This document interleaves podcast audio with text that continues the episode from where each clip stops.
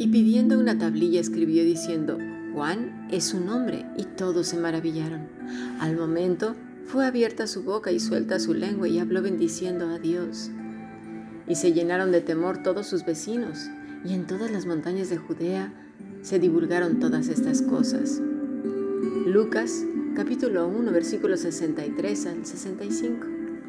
Hemos escuchado la palabra del Señor. Si deseas formar parte de la Fundación Bíblica y de este grupo internacional que además es fuera de lo convencional, trabajamos a través de WhatsApp todos los días, desde la mañana hasta la noche. Intentamos que sean de entre 6 y 7 bloques de estudio a lo largo del día, de lunes a sábado.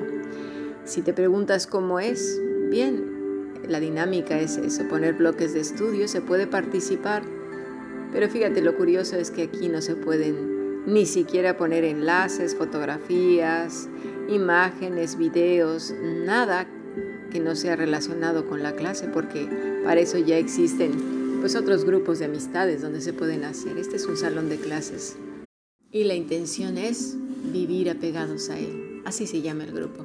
Muy bien, pues vamos a continuar con nuestro estudio del Evangelio según San Lucas. Dice nuestro pasaje a estudiar, se llenaron de temor. Para nosotros la palabra temor, sobre todo en castellano, quiere decir pasión del ánimo, que hace huir o rehusar aquello que se considera dañoso, arriesga, arriesgado, perdón, o peligroso. Pero fíjate, me, me gusta que en la RAE eh, quiere también decir temor de Dios y dice miedo reverencial, respetuoso, que se debe de tener a Dios y que es uno de los dones del Espíritu Santo. Esto es lo que dice la RAE, la Real Academia Española. Bueno, sin embargo, en griego hay varias expresiones para eso, según el tiempo verbal o como en el caso de esta gente cuando vio lo que estaba sucediendo con Zacarías al, al escribir el nombre de Juan y que lo primero que hizo fue bendecir a Dios. Es en cierta manera la misma expresión que vemos en Mateo 9.1. Vamos a compararlo para, ir viendo la, la lo que quiere decir el texto y la emoción, por así decir, que sintieron estas personas. Mateo 9, desde el versículo 1. Entonces, entrando Jesús en la barca, pasó al otro lado y vino a su ciudad. Y sucedió que le trajeron un paralítico, tendido sobre una cama, y al ver Jesús la fe de ellos, dijo al paralítico, Ten ánimo, hijo, tus pecados te son perdonados. Entonces algunos de los escribas decían dentro de sí, Este blasfema. Y conociendo Jesús los pensamientos de ellos, dijo, ¿por qué pensáis mal en vuestros corazones? Hago un paréntesis aquí, ya hemos hablado de que el Señor conoce los pensamientos del corazón, ¿verdad? Muchas hemos hablado de ello y más adelante hablaremos algo muy interesante, pero no quiero adelantarme. Vamos al versículo 5, porque ¿Qué es más fácil decir, los pecados te son perdonados o decir, levántate y anda? Pues para que sepáis que el Hijo del Hombre tiene potestad en la tierra para perdonar pecados, le dice al paralítico, levántate, toma tu cama y vete a tu casa. Entonces él se levantó y se fue a su casa. Y miren, aquí está. Y la gente al verlo se maravilló y glorificó a Dios que había dado tal potestad a los hombres. Guardar en vuestra mente y en vuestro corazón este último versículo, estos dos que hemos visto, ¿eh? el 4 que es conociendo Jesús los pensamientos de ellos, dijo, ¿por qué pensáis mal en vuestros corazones? Y guardar, por favor, también el versículo 8. Y la gente al verlo se maravilló y glorificó, fíjate, ¿eh? a Dios, había dado tal potestad a los hombres. Guardar esto en su corazón, en el vuestro. Dice entonces que la gente fobeos, esta es la palabra para la expresión de sintió temor, que quiere decir respeto, amedrentar, espanto, miedo, asombrados, reverenciaron. Vuelvo a regresar otra vez al versículo 8. Vamos a estar yendo y viniendo, ¿eh? Al versículo 8, donde dice que se maravillaron y glorificaron a Dios. Pero también este, el, versículo 65 de Lucas, el temor fue dirigido hacia Dios, ¿eh? no hacia Zacarías. Todo era hacia Dios. Muy bien, sigamos. Aunque ambos textos se hablan en castellano de maravillarse, los dos tienen la misma expresión que es fobeos. Y es que cuando estamos en la misma frecuencia con Dios, cuando estamos apegados a Él, la reacción de la gente es esta. Es decir, la firma del Señor es visible. ¿Con quién estamos apegados? ¿A quién? ¿Al mundo? ¿A las corrientes del mundo? ¿A las tinieblas? ¿A Dios? Bueno, ¿y por qué digo esto?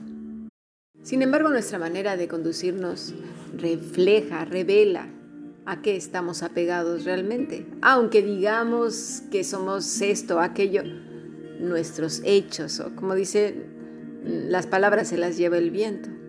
Bueno, mira, en aquel entonces Israel estaba, como lo vimos hoy en la mañana, estaba muy acostumbrado a lo de siempre, ¿verdad? A esas grupos religiosos que ya había, los fariseos, los escribas, los saduceos, los celotes, los esenios, y había un montón de más. Eh, los, los, fariseos ya estaban acostumbrados a que eh, surgían falsos mesías e intentaban sorprender a las personas, y bueno, los aplacaban en un momentito. Yo recuerdo que hace años, quizás unos 30 más o menos, salió una película que se llamaba Harold y Ralph. Se trataba de unas cucarachas que ayudaron a un muchacho que vivía además en unas condiciones paupérrimas, eran amigos del muchacho precisamente, ¿sí? Y finalmente le ayudaron a que saliera adelante en su vida, pero estas cucarachas se burlaban literalmente de esos cristianos excéntricos. En aquel entonces eh, ese excentricismo cristiano fue motivo de muchas burlas. Luego, unos pocos años después, lanzaron otra película que se llamó Salto de Fe. Me parece que el actor era Steve Martin, también burlándose de estas corrientes cristianas alocadas y excéntricas, mentirosas, que en nada, absolutamente en nada se parecen a la iglesia de Jesucristo.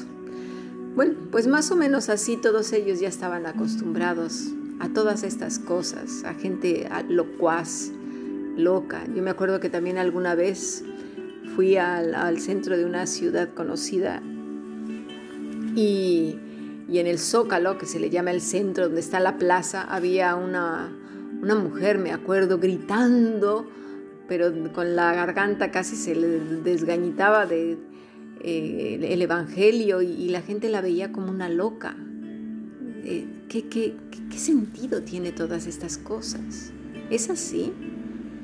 Me acuerdo que esa misma señora, curiosamente, cuando fui al mercado la vi peleando con otra por, no sé, creo, creo que era por que le vendiera más barato, le había vendido más barato las verduras a una que a otra. Bueno, bueno, bueno, y dije, madre mía, qué, qué contraste.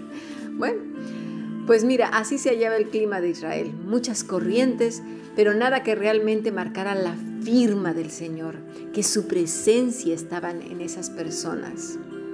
Nada. Pero mira, vamos a hablar de algo muy interesante, el ADN.